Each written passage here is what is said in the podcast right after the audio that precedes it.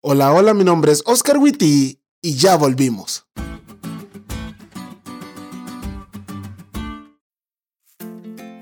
Ya chicos, ya estamos de vuelta.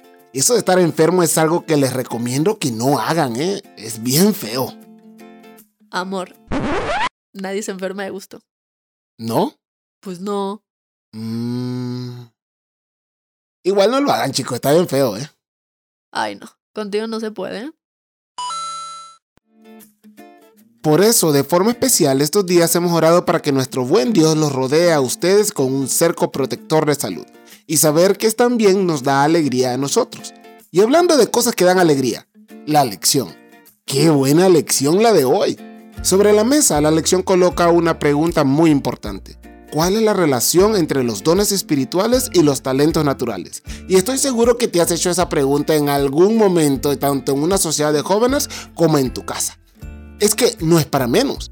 He escuchado mil respuestas a esa pregunta y claramente al haber tantas respuestas, la mayoría será equivocada. Entonces, ¿cuál es la respuesta correcta?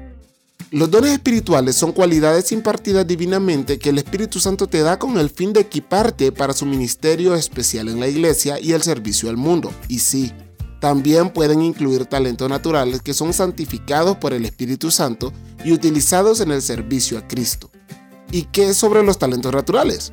Bueno, todos los talentos naturales son dados por Dios, pero no todos se usan en el servicio de Cristo. Por ejemplo, Esther tiene un talento natural para dormir que puede pasar incluso por don sobrenatural. Porque, híjole, se puede dormir en cualquier parte, a cualquier hora, bajo cualquier circunstancia. Pero ese talento no se puede poner al servicio de la iglesia o del mundo. Créanme, lo he intentado. En cambio, también tiene un talento natural para la creatividad. Créanme, Esther es la persona más creativa que conozco. Y al ponerlo en las manos de Dios, han salido blogs, podcasts, sermones y otro montón de cosas que han bendecido a la iglesia. Como dijo ayer Denise, no hay nadie que dé mejores regalos que nuestro Dios. Así que la pregunta no es si tenés o no tenés algún don espiritual o algún talento natural, porque desde donde hacemos este podcast estamos seguros que así es.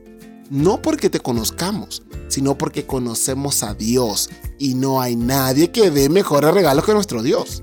Lo que debes hacer es identificar ese talento natural o ese don espiritual con la ayuda del Espíritu Santo. Y ahora sí, preguntarte, ¿cómo puedo usar esto que sé hacer naturalmente en el servicio a la iglesia y al mundo? Y te sorprenderá lo cool que se siente servir a otros con lo que tenés en las manos.